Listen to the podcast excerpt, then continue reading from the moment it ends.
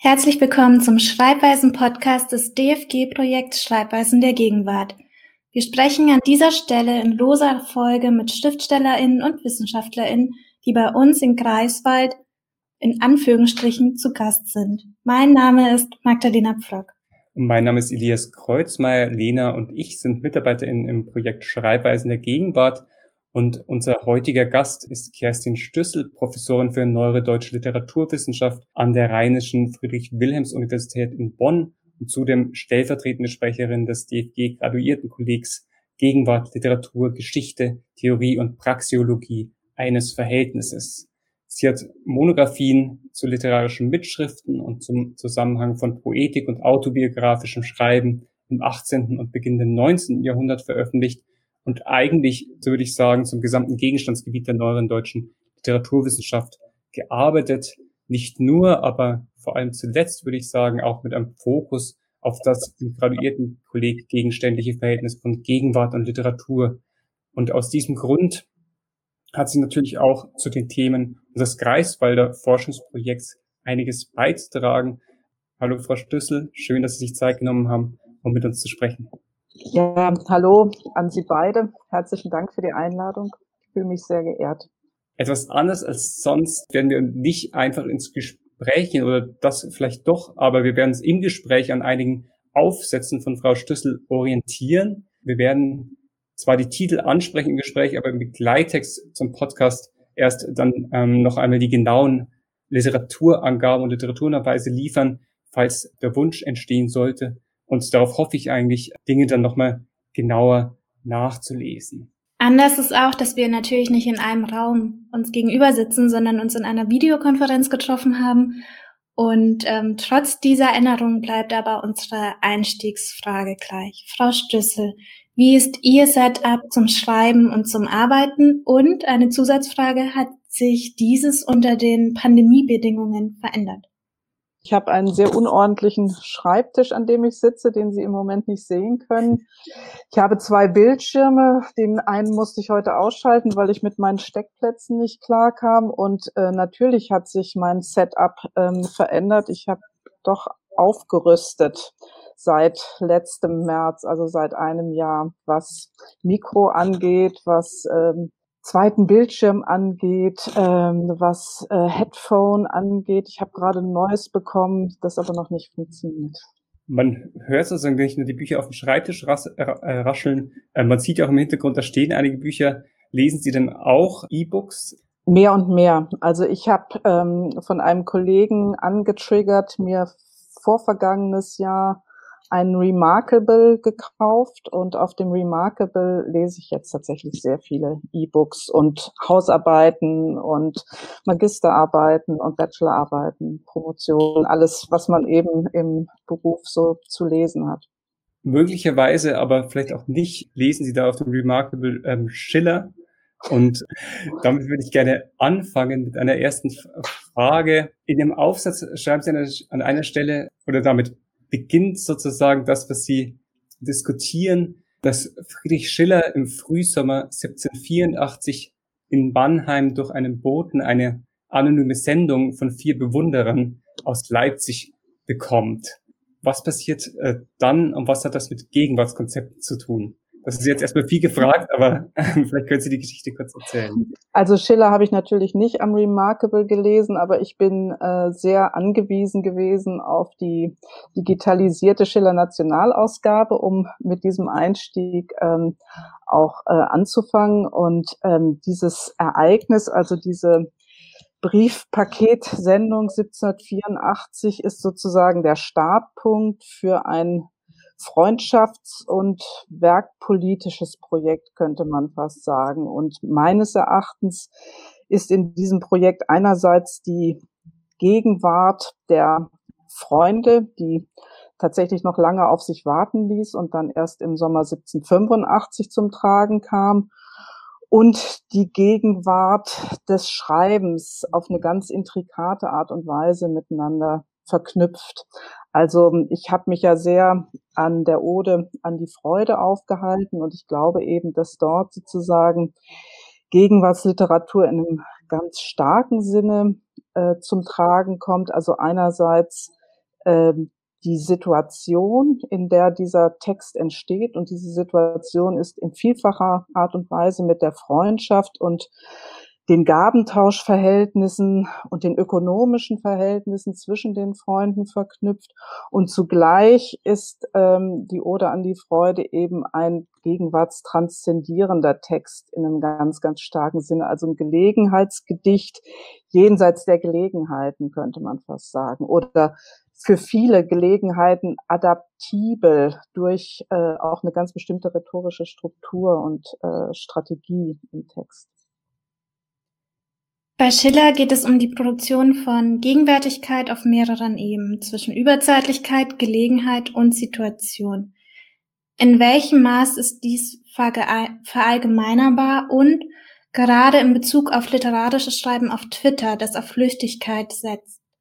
Ja, ich denke, das ist tatsächlich eine Gedankenfigur und auch eine Schreibprozessualität, die in der Moderne, um es mal etwas grobschlächtig zu sagen, immer wieder und auch in unterschiedlichen medialen Settings auftritt. Also einerseits sozusagen die, die Flüchtigkeit der Situation auch ernst zu nehmen und sich an ihr abzuarbeiten und gleichzeitig Überzeitlichkeit, Monumentalität in einem starken Sinne äh, mit äh, zu prozessieren und dann möglicherweise auch aus der Situation und aus der Praxis in einem ganz, ganz starken Sinne herauszutreten oder sich daraus zu lösen. Das kann man dann mit utopischen oder auch dystopischen ähm, Gedanken natürlich verbinden. Das heißt, man würde ja dann nicht sagen, dass es etwas Spezifisches für diese Zeit Ende des 18. Jahrhunderts ist, sondern etwas, was dann immer wiederkehrt.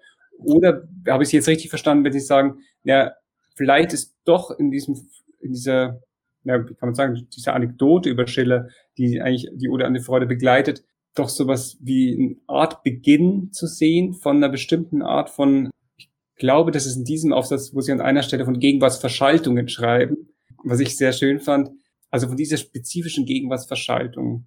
Könnte man sagen, das beginnt da oder? Ja, das ist natürlich immer schön, wenn man dann so Urszenen ähm, definiert. Ähm, ich denke, man kann da auch noch etwas weiter zurückgehen. Also wenn man an Klopstock und Klopstock-Verehrung denkt, hätte man sicherlich äh, vergleichbare Szenarien und müsste die vergleichend mit dem Schillerschen Szenarium vergleichen. Aber sicherlich kann man ähm, in der Longue Durée beobachten, dass auch in der Twitteratur, Sie haben ja da auch Ihre kritischen Bemerkungen dazu gemacht, immer mal wieder Einsatzpunkte sind, wo aus der Situativität Auswege gesucht werden oder Gegenwartsverschaltungen vorgenommen werden, so wie, wie Sie es jetzt nochmal aufgegriffen haben. Also ich habe das jetzt, äh, ohne in, in die Details reinzugehen, im, im vergangenen Semester auch in einer Lehrveranstaltung ein bisschen beobachtet mit den Studierenden. Also, dass es dann bei, bei Jan Böhmermann diesen Weg dann doch ins Buch gibt und dass das Buch dann dazu führt, dass alte Tweets gelöscht werden, also sozusagen auch äh, emphatisch gelöscht werden, um sozusagen diesen Schritt in das, in das habhaftbare Buch zu machen. Und wenn ich es richtig in Erinnerung habe, ist dann auch das E-Book erst mit Verzögerung äh, publiziert worden. Also es war erst das, das greifbare Buch, das Artefakt und dann in einem zweiten Schritt äh, das E-Book. Ich möchte eigentlich schon auf den nächsten Text eingehen, nämlich auf Revolution und Geschichte von Gegenwartsliteratur so ein bisschen. Und ähm, Wagner entwickelt ein Kunstwerk der Zukunft, beziehungsweise ein Konzept eines Gesamtkunstwerks, das auf Performance setzt. Und wenn wir jetzt schon bei den sozialen Medien sind und auch bei Böhmermann, dann ist ja eigentlich dieses Medium, also dieses soziale Medium perfekt geschaffen für diese Aufhebung der Distanz von ZuschauerInnen und Publikum. Oder ist das eine falsche Lesart? Also das ist natürlich eine äh, würde ich jetzt äh, im Seminar natürlich erstmal mit Vorsicht begegnen und sagen, das ist sehr kurzschlüssig. Aber natürlich ist das genau zu überlegen, ob äh, diese Aufhebung der der vierten Wand, die es natürlich auch im 18. Jahrhundert schon mal diskutiert gab und äh, wo es sozusagen auch eine, eine Dauerdiskussion gibt, die ist bei ähm, Wagner eben in Auseinandersetzung mit dem revolutionären Geschehen in den unterschiedlichen deutschen ähm, äh, Orten der misslungenen Revolution 48, 49 auch ein Moment sozusagen mit, mit Politik und ähm, ja, Sozialität sozusagen umzugehen. Und ähm, Twitter wird ja immer als ähm, Zerstörerin des sozialen Zusammenhangs und als disruptive Technologie ähm, diskriminiert oder äh, negativ bewertet. Äh, gleichwohl könnte man auch im Anschluss an Wagner mal versuchen, sozusagen die gemeinschaftsstiftenden äh, Momente des sozialen Mediums Twitter in den Blick zu bekommen. Also gegen, gegen den, äh, gegen die äh, Twitter-Aversion mal solche Momente aufzugreifen, wo sich sozusagen auch, naja, eben Blasen bilden, die kritisiert werden, weil sie gewissermaßen nicht durchlässig sind, wo aber, äh, wenn man jetzt sozusagen nochmal etwas zugespitzt diese Wagnersche Perspektive aufgreift, durchaus auch Inklusion denkbar wird, in, in einem starken und in einem emphatischen Sinn. Vor allem, weil es diese Gatekeeper, die es ja sonst so gerne gibt, ja eigentlich nicht gibt, beziehungsweise die durch andere abgelöst werden, wie Algorithmen und sonstiges. Ja, genau, ich wollte im Prinzip das Gleiche sagen, sozusagen, weil es bilden sich auch Blasen, die sich anderswo eben nicht bilden. Ich fand es interessant, dass äh, Lena gleich also mit Wagner und mit dieser Frage der 48er Revolution kam, weil ich fand ähm, in dem Aufsatz sehr interessant, dass sie ja eigentlich zeigen, wie aus einem Ereignis drei verschiedene Gegenwartsliteraturbegriffe entstehen. Also bei Wagner, bei Prutz und bei Gutzkow. Und die werden ja auch, werden ja, äh, werden ja auch nochmal unterschieden von dem, was bei Schiller ähm, passiert. Das heißt, eigentlich ist man doch schon immer an der falschen Stelle, wenn man von einer Gegenwartsliteratur als eine Einheit spricht, sondern müsste sich immer überlegen, welche, dass es da viele verschiedene Zugänge gibt, wenn ich es richtig verstehe. Ja, das ähm, ist genau der Punkt. Also ähm, mir war damals, das ist ja nun auch schon äh, eine ganze Weile her und ich musste mich auch erstmal wieder reindenken und erinnern an die äh, Schreibsituation dieses Textes und mir war vor allen Dingen wichtig, ähm, diese Revolutionsdiskurse und Revolutionssemantik mit bestimmten literarischen Diskursen und literarischen Rhetoriken zu verkoppeln, um gleich ähm, deutlich zu machen, dass die zeitliche Dimension von Gegenwart, die ja noch relativ neu ist, äh, um 1848 herum, dann gleichwohl wieder die ältere räumliche Semantik von Gegenwart auch zum Tragen bringt oder aus sich hervortreibt. Also dass ähm, die Diskussion, die wir im Graduiertenkolleg auch äh, immer wieder haben, äh, was ist nun wichtiger, Zeit oder Raum, äh, ist äh, sozusagen diese Ablösung des älteren Gegenwartskonzeptes, die ja nun begriffsgeschichtlich äh, sehr gut untersucht ist, ähm, tatsächlich so dominant oder gibt es sozusagen auch so ein dauerndes Wechselspiel zwischen räumlicher und äh, zeitlicher Gegenwart und wenn man sozusagen so von Polysynchronien ausgeht und eben von praxistheoretischen Ansätzen, dann muss man das immer mit ineinander und gegeneinander denken. Also im Prinzip müsste man ja dann von, von Gegenwarten Literaturen sprechen am Ende. Ja, ähm, ja, ja. Das äh, finde ich einen sehr interessanten Punkt. Und ich würde, naja, man würde doch vielleicht sagen, durch die, um so vorsichtig zu formulieren, durch die Öffnung des Gegenwartsbegriffs für die zeitliche Dimension ist eben dieses Wechselspiel erst möglich geworden, so könnte man es ja vielleicht sagen. Und das äh, zeigt sich dann jeweils auch wieder in dem, wie Gegenwartsliteratur funktioniert.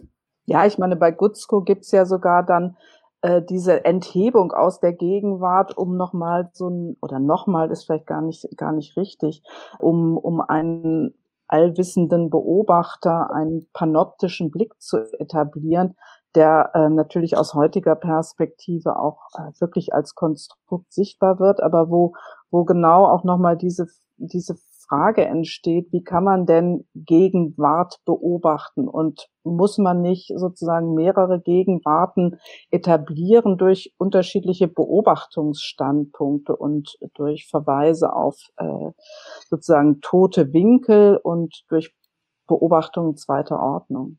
Wo es ja sozusagen Bereiche gibt, unsere Gegenwart jetzt, wo völlig klar ist, ähm, dass es diesen panoptischen Blick gibt, nämlich in der ähm, Analyse von Metadaten. Also, dass man da zu Ergebnissen kommen kann, wo man dann wirklich weiß, wie die Gegenwart ist, weil bestimmte Muster erkennbar werden. Ja, wobei, da wäre jetzt meine Gegenfrage, ob diese Mustererkennung äh, nicht auch Perspektiven gebunden ist, auch technisch Perspektiven gebunden ist. Das weiß ich aber nicht, weil ich technisch ähm, das, das letztlich nicht beurteilen kann. Also ich würde sagen, das ist sie definitiv, aber ich meine eher sozusagen, es gibt da die Fantasie, dass es diesen panoptischen Blick gibt ähm, und dass der eben auch keine anderen Blicke dann mehr zulassen müsste oder könnte. Ja, die Fantasie gibt's auf jeden Fall, nur in der Realität, in Anführungsstrichen, sieht's doch eher so aus, dass die Mustererkennungstechnologien auch abhängig sind vom jeweils unterschiedlichen kommerziellen Interesse, vom jeweils unterschiedlichen, ja, wissenschaftlichen Interesse, so dass die Daten dann eben auch unterschiedlich konfiguriert werden. Und auch unterschiedliche Daten gesammelt werden. Genau. Und, und unterschiedlich sortiert werden, nach unterschiedlichen Schubladen äh, sortiert werden. Ähm, es ist jetzt nicht direkt anschließend. ähm, da würde ich ähm, einfach zu Ihrem nächsten Text springen, nämlich zu ihrem Aufsatz Praxisfaszination realistische Gegenwarten. Und sie stellen dort eine Frage, die GegenwartsliteraturforscherInnen immer wieder umtreibt, nämlich, warum sind realistische Verfahren so erfolgreich, obwohl sie, wie sie schreiben, tendenziell als ästhetische, minderwertig und epistemologisch unterkomplex gelten. Wenn ich Ihre These richtig verstanden habe, ging sie von einer Koevolution von literarischem Gegenwartsbewusstsein und der Karriere realistischer Verfahren aus. Wie sieht die genau aus und was ist das Spezifische an der gegenwärtigen Praxisfaszination? Also ich denke, man könnte für den historischen Realismusbegriff, also Grenzbotenrealismus, bürgerlicher Realismus, poetischer Realismus, tatsächlich so eine Koevolution bei allen sozusagen Details, die dann auch zu kurz kommen, ähm, konstruieren, indem man sagt, also man hat ähm, ab der Mitte des 19. Jahrhunderts äh, ein Gegenwartsbewusstsein, was auch von der Politik natürlich getriggert wird und äh, das geht sehr stark dann eben auch auf die unterschiedlichen Lebenswelten, die unterschiedlichen Praktiken und meines Erachtens damit eben auch äh, unterstützt und unterfüttert durch ein bestimmtes ethnografisch-folkloristisches Interesse, äh, geht es eben auf die, auf die unterschiedlichen Praktiken. Und äh, die werden dann auch immer wieder das könnte man jetzt auch in einer Etappenreihenfolge vielleicht weiterverfolgen über die Literaturgeschichte des 20. Jahrhunderts bis in die Gegenwart hinein, ähm, immer wieder in so Postulaten der Wirklichkeitsnähe, der Nähe zur Arbeitswelt, ähm, der Nähe zu äh, Lebenswelten, die unterbelichtet sind, die zu kurz kommen, die auch im politischen Diskurs zu kurz kommen. Also es ist, glaube ich, kein Zufall, dass wir in den letzten 10, 20 Jahren, na, ist jetzt ein bisschen groß gegriffen, in den letzten zehn Jahren diese, diese Landleben-Literatur haben. Da hat Markus Zwellmann die ganze Geschichte ja auch aufgearbeitet. Und das hängt natürlich damit zusammen, dass der Literatur immer sozusagen der Befehl erteilt wird, jetzt widmet euch den unterbelichteten Gegenständen und die unterbelichteten Gegenstände sind die in Anführungsstriche abgehängten Landstriche unserer Gegenwart. Und dann gibt es natürlich ein sehr intrikates Ineinander von politischen Diskursen, literarischen Programmatiken, äh, literaturbetrieblichen Verhältnissen, ja, das stichwortartig vielleicht so erstmal. Und also versteht also ist das auch vielleicht eine Reaktion auf einen, auf einen Literatur- und Gegenwartsbegriff, wie er vielleicht bei Schiller auf, aufscheint, also mit dieser Überzeitlichkeit? Äh, naja. Oder Bei Schiller, haben, haben bei, bei Schiller hat man natürlich das Problem, dass ähm, bei ihm immer die Veredelung, äh, die Veredelung sozusagen des, des prosaischen Stoffes eine große Rolle spielt. Also Bürgerrezension habe ich ja auch ein bisschen drauf angespielt. Also da haben wir sozusagen die eine Gegenposition, also es darf nicht zu realistisch, prosaisch, praxisfasziniert sein, weil dann sozusagen das Ästhetische fehlt, das Ästhetische in einem, in einem sehr idealistischen Sinne und auf der anderen Seite haben wir sozusagen den Avantgarde-Pol, wo den realistischen Schreibweisen immer unterstellt wird, dass sie zu eng sozusagen mit den Skripten und Frames der Gegenwart verknüpft sind und sozusagen keinen kritischen, vor allen Dingen keinen sprachkritischen Impetus mehr enthalten. Und sozusagen die, die interessanten Gegenwartstheoretikerinnen der Gegenwart sind natürlich dann so Leute wie, wie Katrin Rögler, die versuchen sozusagen sprachliche Friktion und Gegenwartsfaszination ineinander zu bringen. Jetzt könnte man, glaube ich, in zwei Richtungen gehen. Weil eine Frage wäre ja dann eine, die Richtung Engagement zielen würde und eine andere wäre eine, die Richtung Content Management zielen würde. Na, die stehen sich nicht gegenüber, aber das wären sozusagen zwei Richtungen, die man in dieser mhm. Gemengelage verfolgen könnte. Würden Sie dann sagen, weil Sie gerade Röckler gesprochen haben, das ist sozusagen eine Form engagierter Literatur in einem bestimmten Sinn auch? Das hat jetzt hier in unserem Zusammenhang bei der Vorbereitung keine Rolle gespielt, aber ähm, es gibt ja den Sammelband zum Engagement von Jürgen Brockhoff, Ursula Geithner und mir und da spielt Katrin Reugler natürlich auf der Seite des Engagements im Sinne eines sprachkritisch, sprachreflektierten Engagements eine besonders herausgehobene Rolle und wir haben sie auch in dem Zusammenhang ähm, im, im Tagungszusammenhang äh, eingeladen gehabt und ein Text von ihr ist dort nochmal abgedruckt worden. Also da haben wir sie sehr, sehr stark gemacht, aber natürlich auch, wie soll man sagen, in eine bestimmte Schublade gestellt. Und das wäre jetzt aber ein Begriff engagierte Literatur neben anderen sozusagen. Es gibt ja in dem Band auch von Ursula Geithner, glaube ich, eine Rekonstruktion nochmal des äh, Engagements, Engagementbegriffs. Und Sie haben ja eigentlich in Ihrem Engagementaufsatz, wenn ich das so nennen darf, ich glaube, nicht nur eine Modifizierung eigentlich vorgeschlagen für den Engagementbegriff, sondern eigentlich eine praxistheoretische Aktualisierung, könnte man das so vielleicht formulieren. Was unterscheidet sozusagen Ihren Engagementbegriff von, äh, naja, Adorno wäre ja immer die, äh, der, von dem Sie ja auch ausgehen, dass sich abgrenzen, aber der auch so damit verknüpft ist mit, äh, ja, also das will ich jetzt gar nicht so sehr als Abgrenzungsbewegung verstanden wissen. Ich habe versucht, sozusagen am Beispiel von Thomas Kling, der auch hier im Bücherregal steht, das sieht man jetzt natürlich nicht, ähm, nochmal deutlich zu machen, dass sozusagen einerseits ein, ein Engagement des literarischen Textes sozusagen als sprachliches Kunstwerk natürlich analysiert werden muss, dass aber andererseits auch sozusagen die wissenschaftsgeschichtlichen und wissenschaftspolitischen Engagements für oder gegen bestimmte AutorInnen in den Blick genommen werden müssen, wenn man äh, sich sozusagen dem Gegenstandsfeld Literatur und Engagement zuwendet. Das heißt, man dürfte sich, ja, das stellt einen nur für die Schwierigkeit, man darf sich nicht als Erster oder Erste mit einem Autor, Autorin beschäftigen im Prinzip, sonst kann man noch nicht mit beobachten.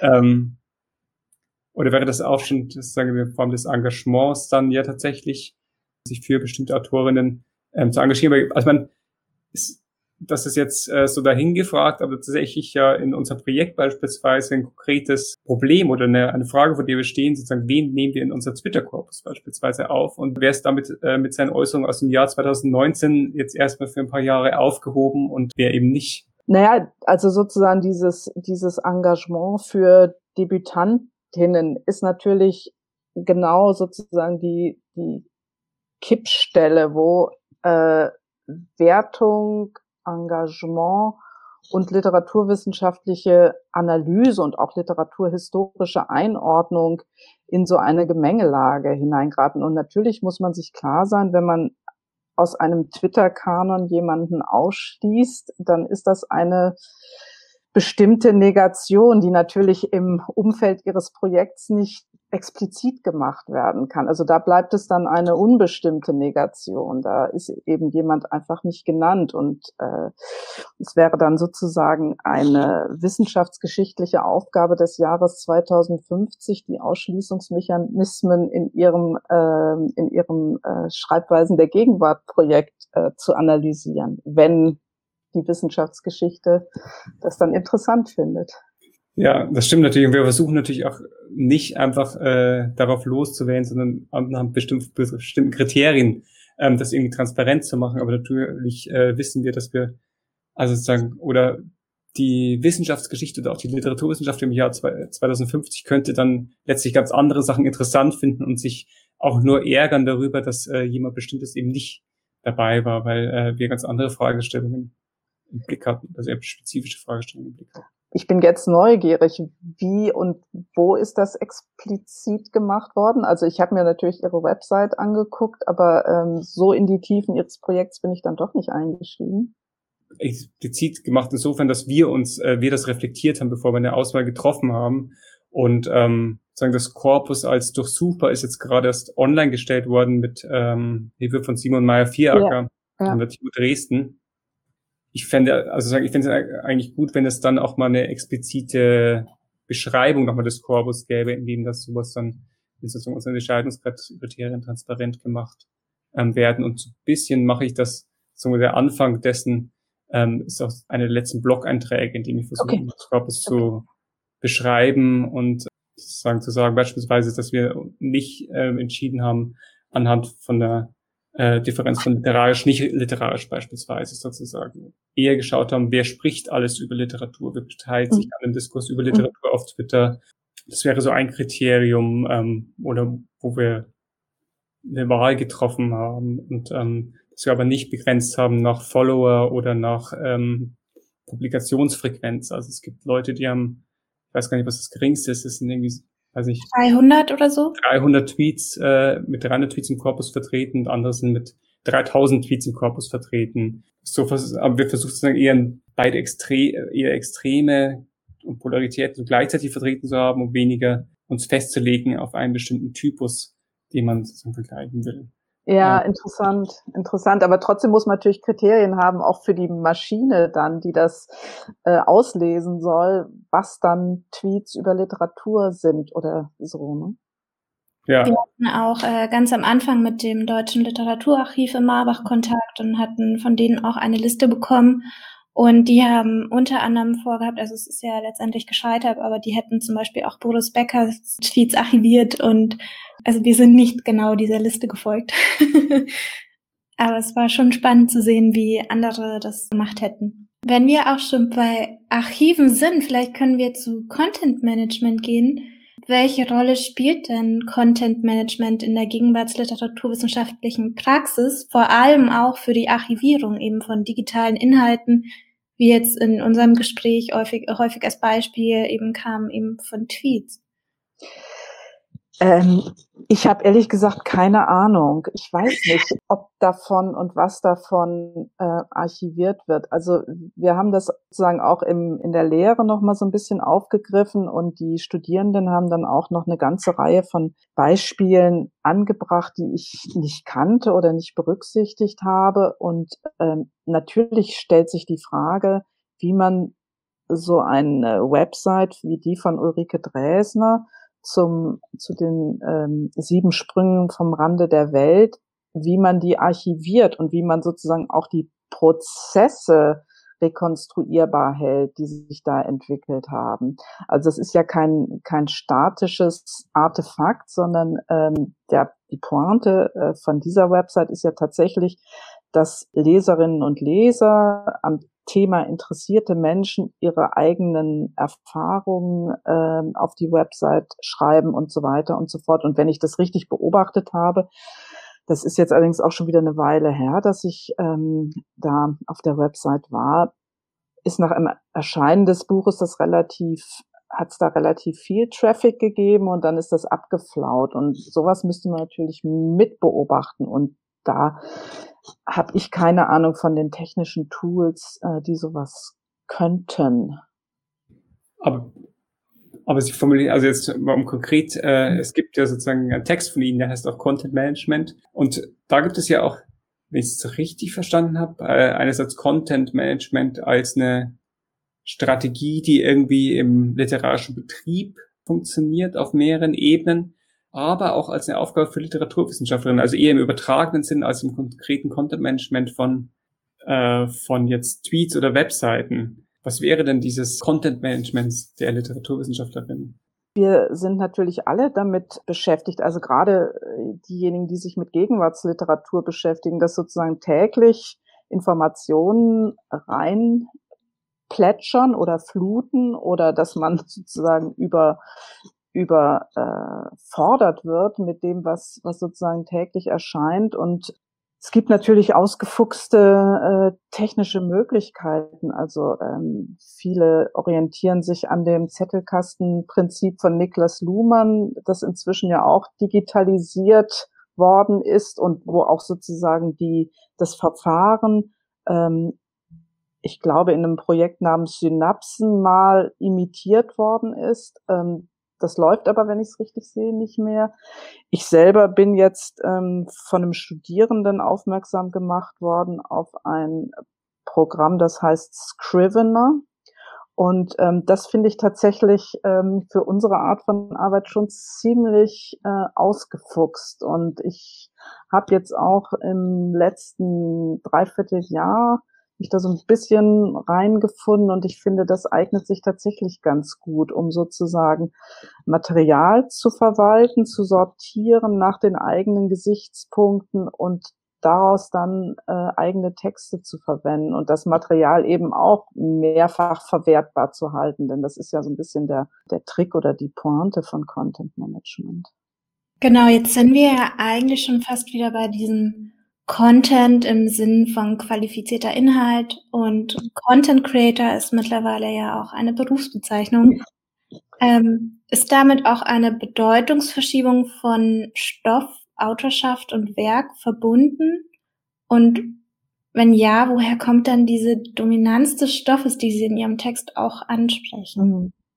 Also ich glaube tatsächlich, dass sozusagen äh, der Begriff der Autorschaft in so einem ganz starken Sinn natürlich äh, durch Content Creator dann sehr relativiert wird, weil das sozusagen ja äh, dann, ich sage es jetzt mal etwas zugespitzt, die arbeitenden Ameisen sind, die sozusagen alles zusammentragen und die aber kein Werk schaffen in so einem ganz, ganz ähm, starken Sinn. Und äh, insofern könnte man natürlich in einem Kultur, mit einem kulturkritischen Gestus sagen, dadurch verliert sich sozusagen Autorschaft in das Herantragen von Stoffen. Auf der anderen Seite denke ich, das wird in der Literaturwissenschaft, also in der meines Erachtens etwas avancierteren Literaturwissenschaft natürlich auch diskutiert, dass was Annette Gilbert und Carlos Spörhase am, am Werkbegriff entwickelt haben, dass der Werkbegriff vielleicht gar nicht sinnvollerweise so emphatisch betrachtet werden sollte. Aber ich glaube, Ihre Frage ging noch in eine etwas andere Richtung. Vielleicht habe ich jetzt ein bisschen den Faden verloren. Also die Stoffhuberei ne, war, glaube ich, Ihre Frage, wo, wo die herkommt. Ja, ich meine, das, das äh, frage ich mich auch. Also ich bin so eine Anhängerin von Anwalts- und Juristenserien bei Netflix. Das ist so mein, mein Ding. Aber ähm, es gibt natürlich auch andere Vorlieben. Ich glaube tatsächlich, dass sozusagen bei aller Kritik und allem sich lustig machen über solche Genre-Literatur vielleicht tatsächlich auch so etwas wie Interesse an fremden Lebenswelten da eine Rolle spielt. So blöd, wie das jetzt klingen mag und so naiv, wie das jetzt klingen mag. Ich denke manchmal, dass ähm, tatsächlich so ein bisschen auch dieser, dieser Gestus äh, aus dem 19. Jahrhundert, die, die Kenntnis der unterschiedlichen Praktiken, der unterschiedlichen Berufswelten, der unterschiedlichen Lebenswelten auch eine Aufgabe von Literatur ist, durchaus auch in einem unterhaltsamen Sinne eine Aufgabe möglicherweise auch von von Netflix-Serien ist, davon will ich jetzt gar nicht, da will ich jetzt gar keinen großen Unterschied machen. Und dass dann aber sozusagen die guten Artefakte, die sich solchen Stoffen dann widmen, auch ja ihre eigene Verwicklung in diese Gegenstandsbereiche mit diskutieren müssen oder mitreflektieren müssen. Ich weiß, dass die Selbstreflexion von Eva Gollen und anderen auch schon als Topos und als möglicherweise ähm, Routine kritisiert worden ist, aber ich glaube tatsächlich noch so ein bisschen, dass dieser Selbst, diese selbstreflexive Pointe oder diese Schraubendrehung eine Rolle spielen muss. Jetzt sprechen Sie ja in Ihrem Aufsatz und Content Management, glaube ich, ja noch eine Dimension an, warum das interessant sein könnte für jetzt Autorinnen, über sozusagen Stoff gesättigt zu schreiben, muss man so sagen will, nämlich, dass es ja auch eine Dimension der Vermarktung und des Ökonomischen gibt. Also ganz, also man, Schiller hatte seine Gönner, ähm, die über den Briefverkehr irgendwie ähm, und durch komplexe Austauschbeziehungen von Freundschaftsbekundungen und so weiter ähm, irgendwie bei Laune gehalten werden mussten. Und ähm, das wäre jetzt dann sozusagen ein anderes Verhältnis von Gegenwartsliteratur zur ökonomischen Gegenwart zu sagen. Also wäre das nicht auch eine Dimension? Ja, na klar. Also man, man könnte sich natürlich auch die betrieblichen Verhältnisse nochmal daraufhin anschauen, wie sozusagen bestimmte Kenntnisse in bestimmten Praktiken auch funktionalisiert werden können. Ich weiß nicht, ob das jetzt möglicherweise ein Einsprung zu viel ist, aber natürlich spielen auch so bestimmte Authentifizierungsstrategien äh, eine Rolle. Also ähm, kennt die Autorin, der Autor, die oder der übers Landleben schreibt, dieses Leben aus eigenem, aus eigener Erfahrung. Und ähm, Alina Herbing äh, tut das und äh, kann das natürlich auch nutzen, indem sie genau diese Kenntnisse paratextuell ins Spiel bringt, ähm, in bestimmten ähm, Fernsehformaten zur Geltung bringt äh, und äh, damit natürlich auch diesem, diesem Gegenstandsbereich äh, ja eine bestimmte Aktualität im Sinne körperlicher Gegenwart auch überhelfen kann. Also sie steht ein sozusagen für diese landwirtschaftliche Lebenswelt in äh, Niemand ist bei den Kälbern und sie kann glaubhaft sozusagen verkörpern, dass sie mit Gummistiefeln in den, in den äh, Rinderstall gehen kann.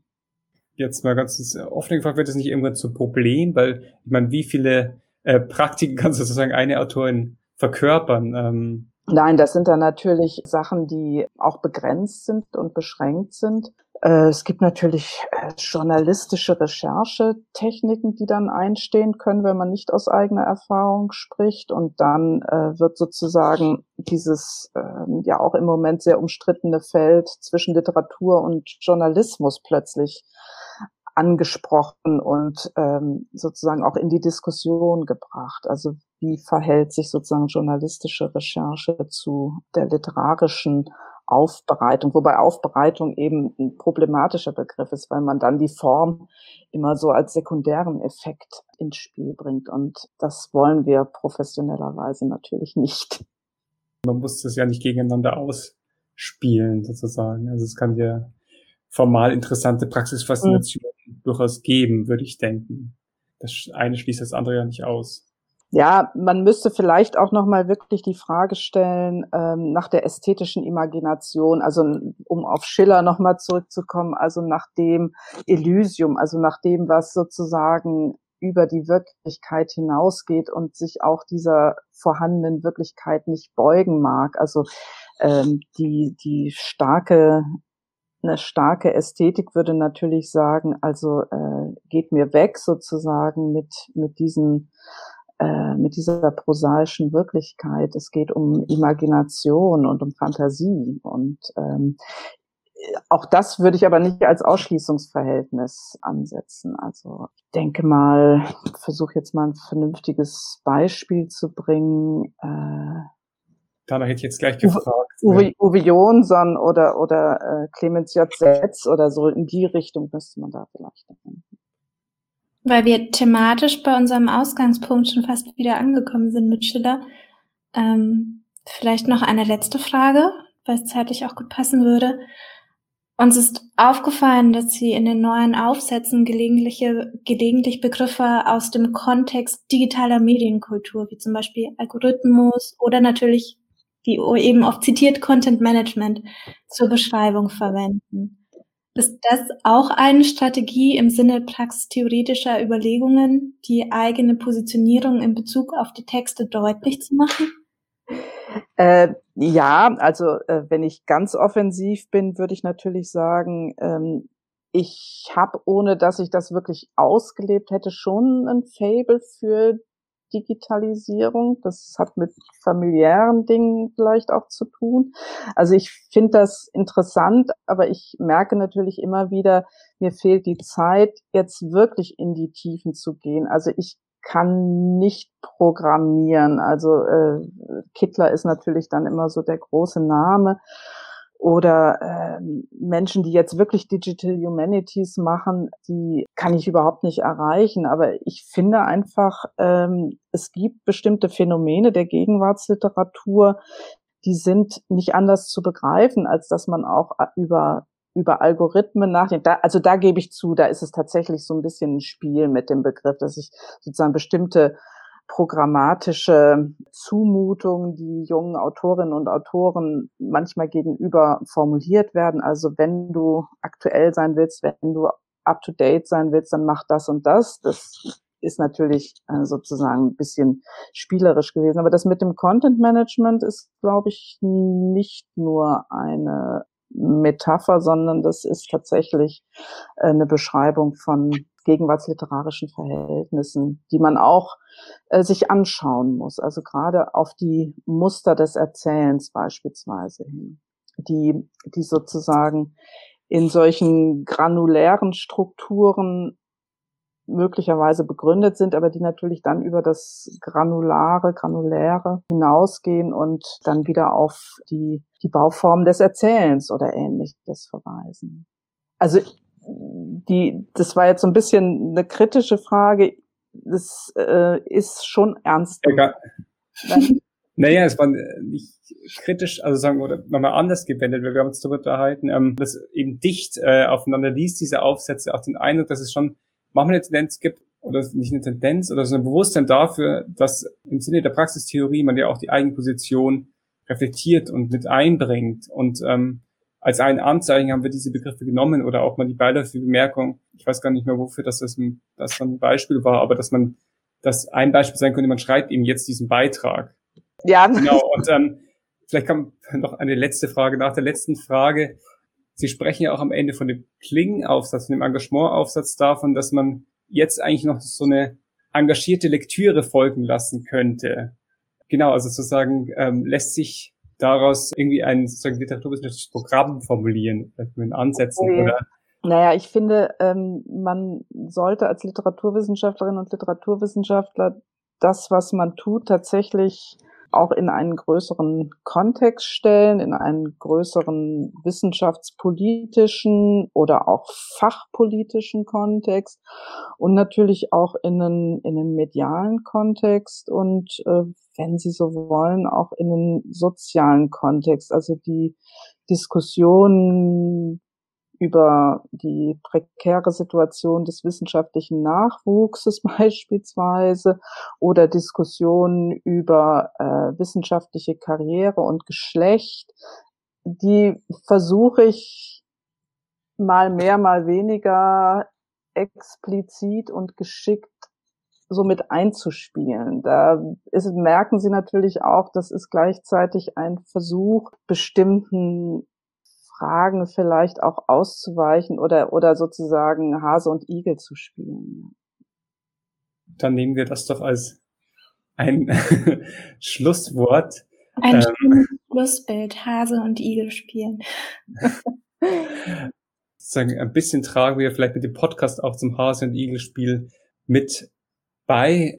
Mehr Folgen dieses Podcasts, des Schreibweisen-Podcasts gibt es unter, äh, Unterfolgen mit äh, Ilona Hartmann und äh, dem Fußballlinguisten Simon Meyer-Vieracker, den wir kurz angesprochen hatten, gibt es auf der Projektwebsite äh, germanistik.uni-greifswald.de Schrägstrich Schreibweisen oder neu hoffentlich bald auch auf Castbox FM und Spotify.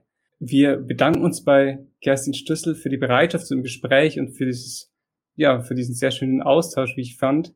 Und für das Willkommen heißen im Homeoffice. ja, sehr, sehr gerne. Das war mir eine große Freude. Genau, und ganz zum Schluss noch folgt uns auf Twitter und natürlich auch Kerstin Stüssel, uns unter ähm, ggw-hgw und Kerstin Stüssel unter Kerstin Stüssel mit UE.